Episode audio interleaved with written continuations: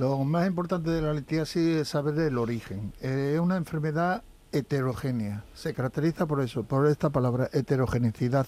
Significa que es muy, muy, muy diversa, tanto en la presentación como en los posibles orígenes.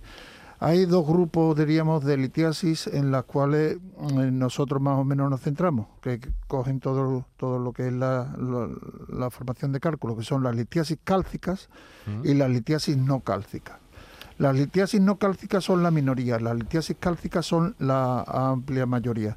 Estas litiasis cálcicas, en general, la etiología, entendiendo como etiología, la causa última, última de por qué se produce, no se conocen, como no se conoce tampoco la causa del cáncer. Sin embargo, sí sabemos que hay una serie de factores pronósticos, de factores intermedios, que nosotros podemos estudiar y ver si los podemos corregir eso nos indican la, una gran posibilidad de hacer frenar esta, esta enfermedad.